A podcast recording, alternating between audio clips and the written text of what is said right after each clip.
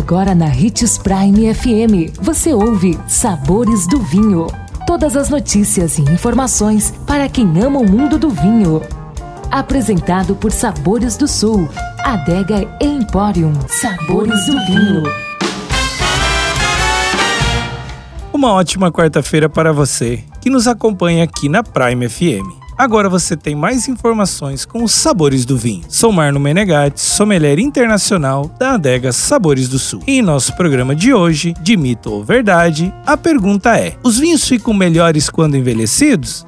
O que você acha? Na maioria dos casos, é mito. Ao contrário do que se pensa, apenas alguns vinhos têm capacidade de envelhecer bem. Estima-se que apenas 5% da produção mundial se enquadra nesse aspecto. Isso acontece por sua combinação de elementos presentes no vinho, que darão tempo de guarda ao vinho, como níveis elevados de acidez, açúcar, álcool, tanino, entre outros. Por essa razão, tirando alguns vinhos especiais que conseguem envelhecer incrivelmente bem e até melhorar com o tempo, a recomendação é o consumo rápido da bebida entre 2 e 5 anos depois do ano da colheita fica a nossa dica de degustar um vinho jovem e um vinho envelhecido.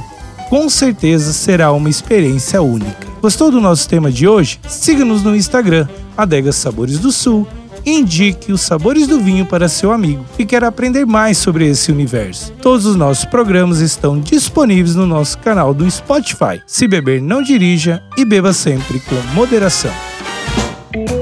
Consumo de vinho traz benefícios incríveis. Desfrute de todas as vantagens e venha para Sabores do Sul, Adega e Empório, a maior loja de vinhos do norte de Mato Grosso, com quase mil rótulos de vinhos de 15 países. E não se preocupe, se a dúvida é qual vinho escolher, temos dois sommeliers disponíveis para te ajudar a tornar seu momento em uma experiência única. Siga-nos no Instagram, arroba Adega Sabores do Sul.